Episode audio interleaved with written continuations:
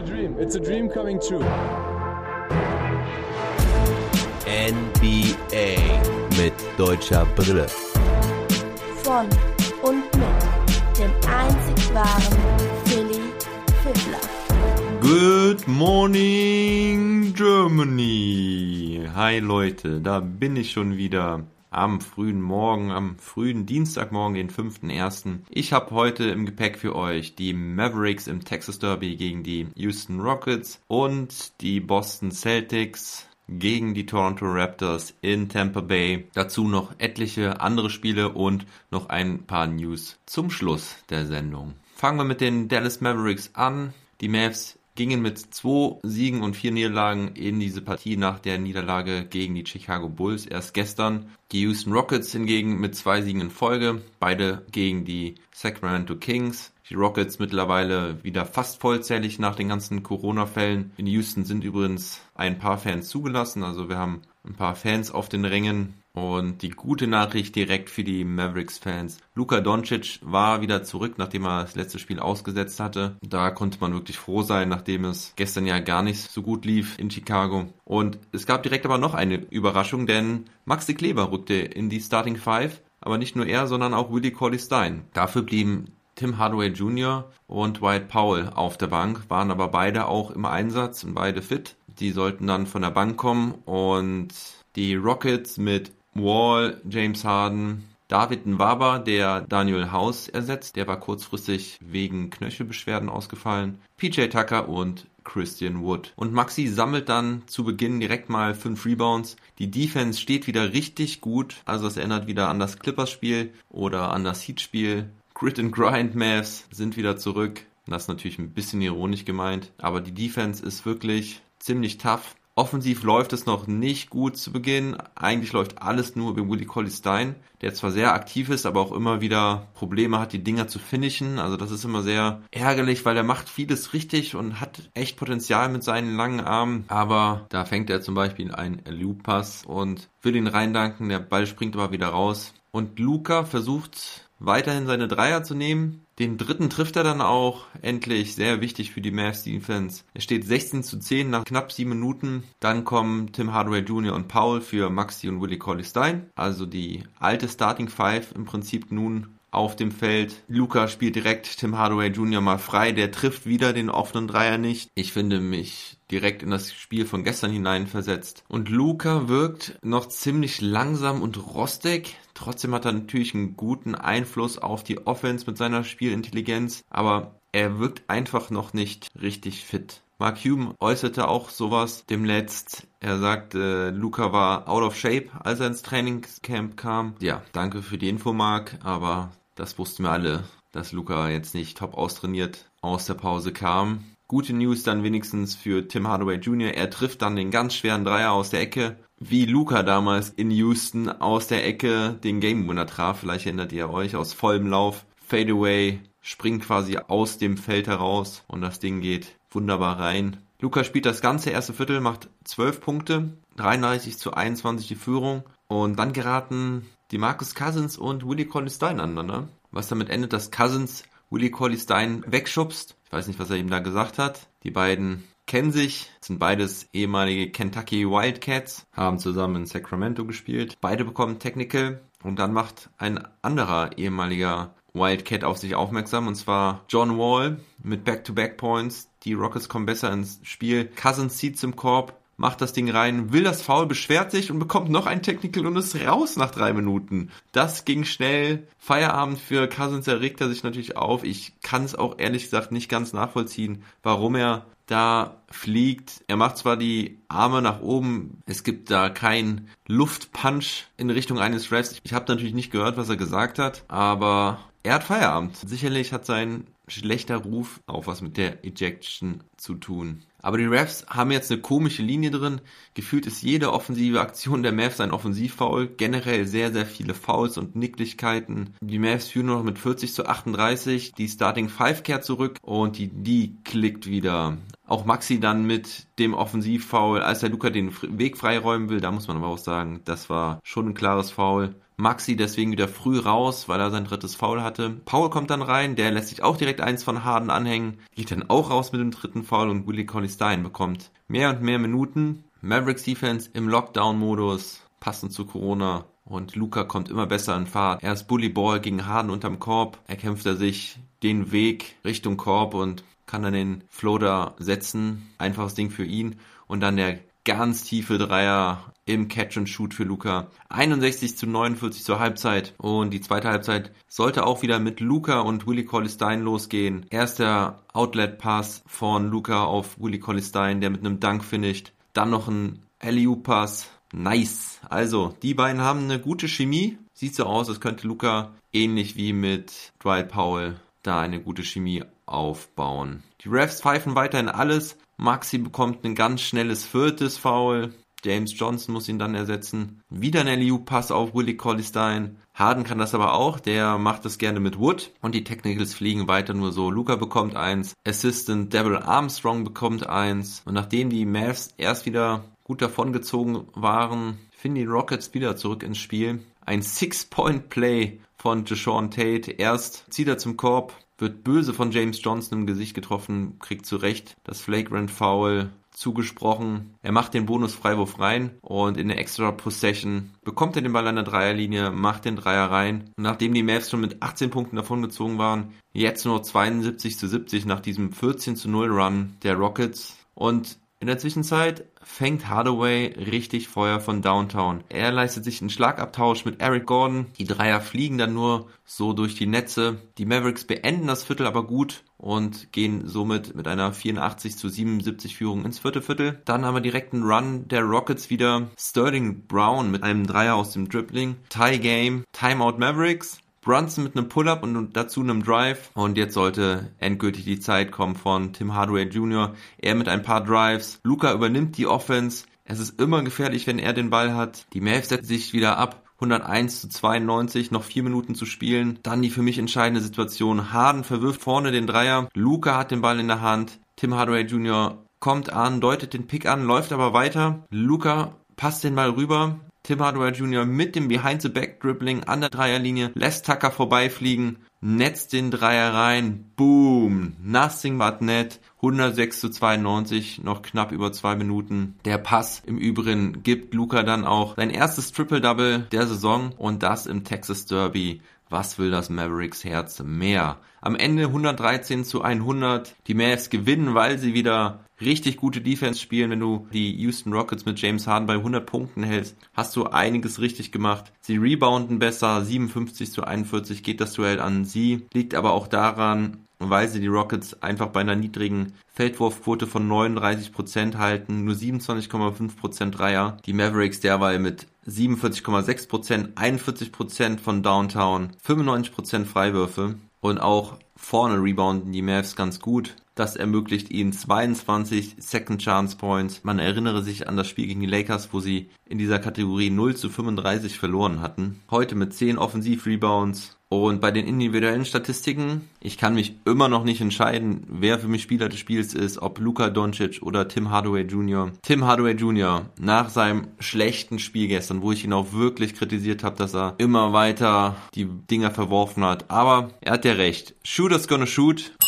Da werfe ich auch gerne einen Euro in das in das Sparschwein rein. Du hast ja recht, Tim Hardaway Jr. Heute macht er 30 Punkte, 7 Rebounds. Er trifft 11 seiner 14 Würfe, 8 von 10 Dreiern und das von der Bank. Career High off the bench, das hat er schon mit 22 Punkten erreicht. Und lustiger Fun Fact wieder zu Tim Hardaway Jr. Er hat nach dem Spiel gesagt, dass er seine Mutter ganz lieb grüßt, weil die heute Geburtstag hat und sie auf jeden Fall zuschaut. Und das erinnert mich wieder daran, dass Tim Hardaway Jr. letzte Saison immer die richtig guten Spiele gemacht hat, wenn sein Vater mit im Publikum war. Also vielleicht braucht Tim Hardaway Jr. einen seiner Lieben um sich herum, damit er richtig gute Leistungen machen kann. Oder er weiß halt, dass ja in dem Fall halt seine Mutter zuschaut. Das sollten wir weiter beobachten. Und Luka Doncic heute wie eben gesagt, mit Triple-Double. 33 Punkte, 16 Rebounds, 11 Assists, hatte auch 8 Turnover dabei. Aber er hat das Spiel am Ende richtig gut übernommen. Sehr auffällig war, dass die Mavericks mit einer niedrigen Pace gespielt haben. Das sage ich jetzt einfach so ohne die Zahl dazu zu kennen, aber es war sehr auffällig, dass wenn die Mavs ernst machen mussten und gerade dann auch im vierten Viertel die Punkte brauchten, haben sie Luca den Ball gegeben und Luca hat was draus gemacht. Also er ist dann ins Pick and Roll gegangen, hat die Pässe rübergespielt, hat die freien Leute gesucht. Also das hat mir richtig gut gefallen, wie er das Spiel übernommen hatte. Hat auch einen wichtigen Runner gemacht, noch eineinhalb Minuten vor Schluss, um das Ding endgültig zu besiegeln. Und ich entscheide mich jetzt spontan einfach für Tim Hardaway Jr., weil er nach diesem schlechten Spiel einfach so geil zurückgekommen ist und heute so hocheffizient getroffen hat. Und das waren auch nicht nur einfache Dinger, die er da hatte. Also gestern hatte er viel mehr freie Würfe als heute. Maxi Kleber ohne Punkte heute, hatte aber auch nur einen Wurf, hat dafür aber neun Rebounds und drei Assists gesammelt, hatte ziemliches Foul Trouble, aber vor allen Dingen sein Rebounding hat mir gefallen und auch eigentlich wie immer die Defense sehr ordentlich. Willie Colley Stein hatte ein richtig gutes Spiel als Starter, 15 Punkte, 7 Rebounds, trifft 5 seiner 7 Würfe, auch 5 seiner 6 Freiwürfe, wo er ja immer wieder mal struggelt. Dazu ein Steal und ein Block. Bei Paul nur mit 2 Punkten und 2 Rebounds von der Bank, hat aber auch nur 14 Minuten gespielt und bei den Rockets wurde James Harden ziemlich kalt gestellt. Er hatte 21 Punkte und 10 Assists, trifft nur 5 von 17 insgesamt. Bester Mann eigentlich bei den Houston Rockets. Eric Gordon von der Bank. Er hatte 20 Punkte, trifft aber auch nur 5 aus 12. 4 von 10 Dreier immerhin. Christian Wood, Topscorer mit 23 Punkten, aber 0 von 5 Dreiern. Und John Wall war bis auf diese Sequenz da im zweiten Viertel ziemlich unauffällig. 14 Punkte, 4 Rebounds, 4 Assists. Ach, und was man noch bei den Mavs sagen muss, da war nochmal klar deutlich, dass die Starting Five das Spiel gewonnen hat. Die Starter alle mit sehr guten Plus-Minus-Ratings. Luca mit plus 28, Maxi immerhin bei plus 16. Und Tim Hardaway Jr., der dann auch viel mit der, mit den Startern gespielt hatte, auch mit plus 18, aber James Johnson mit minus 22 und Trey Burke mit minus 13. Also Rick hat es irgendwie gut gemanagt heute, war eine gute Idee, es so zu lösen. Und die Mavericks jetzt bei 3 und 4 und am Donnerstag wartet das nächste schwere Spiel und zwar in Denver. Gehen wir rüber zu den Boston Celtics. Die haben halt heute in Tampa Bay gespielt in der Amalie Arena. Die Raptors aus Toronto müssen ja in den Vereinigten Staaten spielen hatten sich für Tampa Bay entschieden. Da waren sogar auch ein paar Zuschauer zugelassen. Die Celtics nach dem Split gegen Detroit mit 4 zu 3. Toronto mit sehr schlechtem Saisonstart, nur mit 1 aus 5 kommen von der Niederlage gegen die Pelicans. Das war das einzige Spiel, was sie bislang gewonnen hatten, war an der Silvesternacht. Da hat Siakam dann ausgesetzt. Er wurde gebencht von Trainer Nick Nurse, nachdem er ja wirklich schlechte Leistungen gebracht hatte.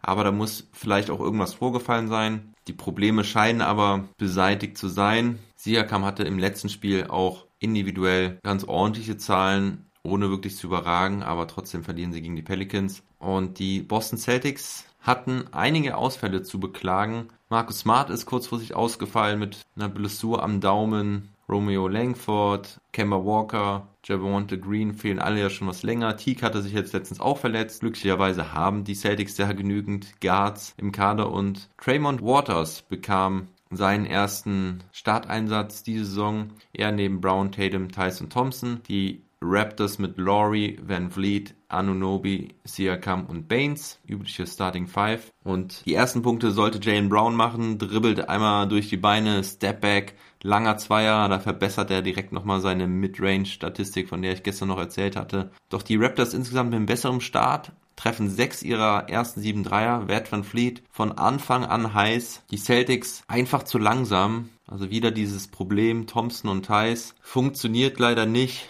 10 zu 22 relativ früh. Thais muss nach knapp 9 Minuten raus, hat nur einen Rebound. 20 zu 28 steht's da.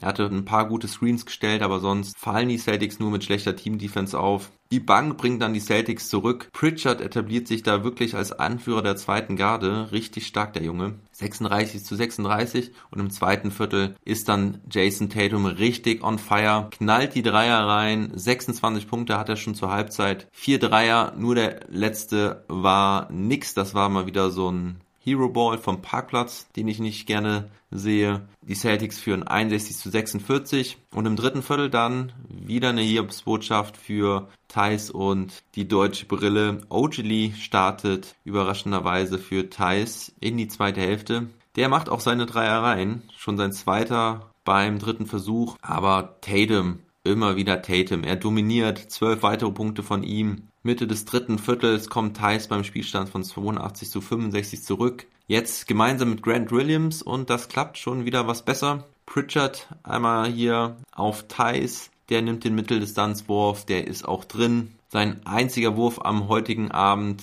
sitzt. Die Celtics bauen ihre Führung weiter aus. Thais holt den Offensivrebound, wird gefoult, macht aber beide Freiwürfe nicht, endet den Abend auch mit 0 von 2 von der Freiwurflinie. Dennoch 100 zu 81 nach drei Vierteln und im vierten Viertel machen die Celtics früh alles klar. Tatum punktet nochmal, Grant Williams mit einem Dreier, Robert Williams mit einem Tippdank und die Führung beträgt 26 Punkte, 10 Minuten Verschluss. Ein 11-0 Run bringt die Raptors aber nochmal auf Starkdistanz. 121 zu 111 bei nur noch zweieinhalb Minuten Verschluss. Die Full Court Press macht den Celtics dazu schaffen, das können sie nicht gut lösen und Brad Stevens muss tatsächlich nochmal Jason Tatum und Jalen Brown zurückrufen. Mit denen auf den Feld klappt es dann auch wieder was besser. Pritchard ist dann derjenige, der das Game mit 5 Punkten closed. Der Rookie wieder mit einer Wahnsinnsleistung. Am Ende 126 zu 114. Spieler des Spiels würde ich gerne Pritchard nennen, aber man kommt nicht um Jason Tatum herum. Der Junge mit 40 Punkten heute Abend, 6 Rebounds, trifft 11 von 19, 5 von 8 Dreiern, alle seine 13 Freiwürfe. Dazu noch zwei Blocks in der Defense. Also das darf man ja bei ihm nicht vergessen, dass er noch ganz gute Defense spielt. Jalen Brown heute mal nur in Anführungsstrichen mit 19 Punkten. Dazu 5 Rebounds, 3 Assists. Trifft 7 von 16. Kann also heute mal nicht ganz so effizient sein wie sonst. Peyton Pritchard, 23 Punkte, 2 Rebounds, 8 Assists, trifft 8 seiner 13 Würfe. Also der Rookie hilft den Boston Celtics direkt die vier Jahre auf dem College scheinen sich bezahlt gemacht zu haben. Und bei den Centern gibt es auch was Interessantes. Also ist dann nur mit zwei Punkten und drei Rebounds. Heute mal nur ein Foul. Plus-Minus-Rating bei minus 6. Er schafft es da einfach nicht mal eine positive Zahl hinzubekommen, beziehungsweise das Team schafft es nicht. Ist ja ein Team-Stat, muss man ja auch ehrlich sagen. Tristan Thompson heute war auch nicht viel besser. Der hatte gar keine Punkte, trifft seinen einzigen Wurf nicht, trifft ebenfalls keinen seiner zwei Freiwürfe, hatte sieben Rebounds, einen Steal und zwei Blocks immerhin. Aber Robert Williams mit 11 Punkten und 15 Rebounds, zwei Blocks von der Bank, das war richtig stark. Er hatte allein ein Double-Double im vierten Viertel, wo er irgendwie 11 Punkte und 12 Rebounds hatte. Das ist crazy. Ja, und bei Thais muss man sich halt echt ein bisschen Sorgen machen. All die Kritiker, die immer gesagt haben, dass die Celtics ein Upgrade auf der Center-Position brauchen, fühlen sich jetzt natürlich bestätigt. Ich sehe einfach nur dieses Problem mit einem zweiten Big Man zusammen, das funktioniert nicht. Heute mit Grant Williams hat es ja auch wieder besser funktioniert, der auch dann besser als Vierer agieren kann, wo ich vor ein paar Jahren Thais noch als guten Vierer gesehen habe, sehe ich ihn jetzt halt in der modernen NBA wirklich als Fünfer und als Vierer eigentlich nicht mehr einzusetzen. Und das funktioniert natürlich nicht, wenn er dann so jemanden wie Tristan Thompson neben sich hat. Habe ich jetzt aber auch schon oft genug gesagt, will ich jetzt nicht noch tiefer drauf eingehen. Bei den Toronto Raptors war halt Fred van Fleet sehr überragend, 35 Punkte, 8 Rebounds und 3 Assists, trifft 13 von 20, 6 seiner 9 Dreier und Pascal Siakam, ja, mit einem soliden Spiel, besser aber auch nicht, hat 22 Punkte, 6 Rebounds, trifft 7 von 15, 2 seiner 5 Dreier. Also er muss erstmal noch zeigen, dass er dieses Team gemeinsam mit Rory und Van Fleet tragen kann. Wenn man auf die Team-Stats guckt, fallen auf jeden Fall die Bench Points auf. Die Boston Celtics mit 60 Punkten von der Bank, wie eben ja schon erwähnt, Pritchard mit 23, Robert Williams mit 11, auch Grant Williams mit 14 und Simi Ogili auch wieder mit einem richtig guten Spiel, 12 Punkte und 8 Rebounds. Also die Bank heute wirklich richtig stark bei den Celtics. Auch das Rebound-Duell gewinnen sie ganz klar mit 56 zu 37. Aber auch da hilft natürlich wieder mal, dass die Raptors insgesamt nur 40% ihrer Würfe treffen. Was heute schlecht bei den Celtics lief, war die hohe Turnover-Rate. 19 an der Zahl heute. Draymond Waters, der Starting Point Guard heute, hatte da auch vier Turnover zu verzeichnen, immerhin fünf Assists. Aber er konnte sich nicht beweisen, trifft nur einen seiner acht Würfe. Ja, aber insgesamt muss man auch sagen, dass die Raptors so aktuell kein ernstzunehmender Gegner sind. Also so sehe ich sie nicht in den Playoffs. Ich finde, der Kader würde es eigentlich hergeben, aber man merkt dann wahrscheinlich doch, wie wertvoll Gasol und Ibaka waren die man so mal so ein bisschen vergessen hat, zumindest ich, muss ich ehrlich zugeben. Aber vielleicht ist auch diese ganze Situation um Tampa Bay herum ein kleines Problem dass sie halt nicht in Toronto spielen können und weg von zu Hause sind, macht es sicherlich nicht einfacher. Das nächste Spiel der Boston Celtics ist am Mittwoch gegen die Miami Heat. Und dann schauen wir in den Rest der Liga. Die Cavaliers verlieren bei den Orlando Magic mit 103 zu 83. Aaron Gordon hatte endlich keine Restriktion mehr nach seiner Verletzung, legt 24 Punkte und 11 Rebounds auf, trifft 6 Dreier. Bei den Cavaliers bester Mann Colin Sexton mit 24 Punkten. Die New York Knicks gewinnen bei den Atlanta Hawks mit 113 zu 108. Julius Randle does it all. Mal wieder eine richtig gute Performance von ihm. 28 Punkte, 17 Rebounds und 9 Assists. Verpasst nur knapp das Triple-Double. RJ Barrett ist in seinem zweiten Jahr auch deutlich verbessert. 26 Punkte und 11 Rebounds. Beide spielen deutlich über 40 Minuten. Und Trey Youngs 31 Punkte und 14 Assists reichen heute nicht. Oklahoma spielte in Miami gegen die Heat. Die Heat gewinnen das Spiel relativ locker mit 118 zu 90. Adebayo wieder hocheffizient mit 20 Punkten bei neun Wurferfolgen bei zehn Versuchen. Diesmal befand sich Kelly Olynyk in der Starting Five, netzte direkt mal fünf Dreier rein für 19 Punkte. Und bei den Oklahoma City Thunder war Shea Gilgis Alexander bester Scorer mit 18 Punkten. Die Detroit Pistons spielten bei den Milwaukee Bucks, konnten das Spiel lange eng halten, doch am Ende gewinnen die Bucks mit 125 zu 115. Janis mit einer Monsterleistung, 43 Punkte und 9 Rebounds, trifft 17 aus 24. Bei den Detroit Pistons Jeremy Grant und Derrick Rose mit jeweils 24. Aber es reicht nicht. Die Bucks kommen so langsam in den Groove rein. Jetzt mit positiver Bilanz, vier Siegen und drei Niederlagen. Die Charlotte Hornets mussten bei den Philadelphia 76ers ran. Mein frisch gegründetes Team der Woche aus Philadelphia rollt aber weiter. Sie gewinnen 118 zu 101. Harris wurde zum Eastern Conference Player of the Week gewählt. Er auch wieder mit 22 Punkten, Embiid mit 14 Punkten, 11 Rebounds und 3 Blocks. Und der beste Scorer bei den Charlotte Hornets war Gordon Hayward mit 18. Und dann gab es Drama in New Orleans. Die Pacers gewinnen einen Overtime-Thriller mit 118 zu 116. Malcolm Brockton, der entscheidende Mann auf Seiten der Pacers, er mit dem Game-Winning-Floater, 1,7 Sekunden vor Schluss. Er hatte 21 Punkte und 11 Assists. Sabonis hatte 19 Punkte, 11 Rebounds, 7 Assists, konnte am Ende aber nicht mehr mitwirken, weil er 4 Minuten vor Ende der regulären Zeit mit 6 Fouls runter musste. Die Pelicans hatten das Ding eigentlich schon fast gewonnen. 20 Sekunden vor Ende der regulären Spielzeit lagen sie mit 6 Punkten vorne. Dann Oladipo mit einem Dreier und in der anschließenden Possession mit einem Stil. Miles Turner macht dann den zweiten Dreier rein zum Ausgleich. Oladipo mit 25 Punkten, Turner mit 17 Punkten und wieder mal drei Blocks. Und so geben die Pelicans das Spiel her. Brandon Ingram mit 31 Punkten, Zion Williamson mit einem Double-Double, 24 Punkte und 10 Rebounds. Und zuletzt spielte noch der andere Conference Player of the Week und zwar Steph Curry, der gestern mit den famosen 62 Punkten die Trailblazers abgeschossen hat. Er heute gegen die Sacramento Kings. Die Golden State Warriors gewinnen auch das zweite Spiel hintereinander und zwar mit 137 zu 106. Steph Curry hatte wieder 23 Punkte schon zur Halbzeit alleine, aber der Abend sollte etwas ruhiger laufen. Er am Ende mit 30 Punkten, 9 Rebounds, 8 Assists, immer noch eine richtig starken Leistung. 9 aus 18, 5 von 12 Dreiern und Topscorer bei den Sacramento Kings war De'Aaron Fox mit 18 Punkten und 7 Assists, genauso wie Harrison Barnes mit 18 Punkten und 9 Rebounds. Ja, freut mich für die Warriors, dass sie sich so zurückmelden. Das waren die Spiele von heute. Jetzt noch eine kurze News. Kevin Durant hatte Kontakt zu einem Corona-positiven Fall und muss jetzt sieben Tage in Quarantäne. Also den Brooklyn Nets wird er jetzt ein paar Tage fehlen.